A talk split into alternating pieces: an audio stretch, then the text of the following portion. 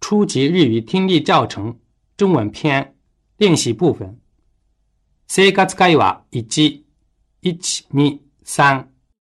練習1。例のように正しい会話を選んでください。例。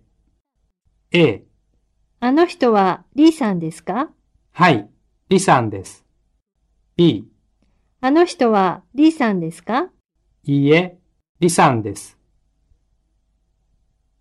1、A、あの人は誰ですかいいえ、リさんです。B、あの人は誰ですかリさんです。2、A、リーさんは学生ですかはい、リさんです。B、リーさんは学生ですかはい、そうです。3、A、リーさんは中国人ですか韓国人ですかいいえ、韓国人ではありません。B、リーさんは中国人ですか韓国人ですか中国人です。4、A、リーさんは中国人ですね。 A、そうです。あの人も中国人ですかいいえ、あの人も日本人です。B、リーさんは中国人ですね。 A、そうです。あの人も中国人ですかいいえ、あの人は日本人です。5、A、このカバンは誰のですか李さんのです。B、このカバンは誰のですか李さんです。6、A、これはリさんの本ですかいいえ、本ではありません。B、これはリさんの本ですかいいえ、李さんのではありません。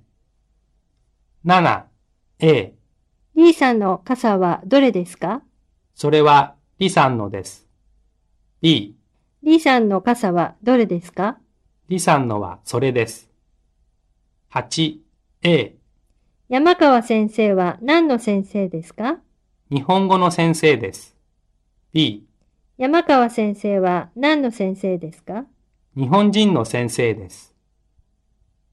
練習2、先生の写真はどれですか会話を聞いて選んでください。マリアさん、この女の人は誰ですかどれですかこの人、この女の人です。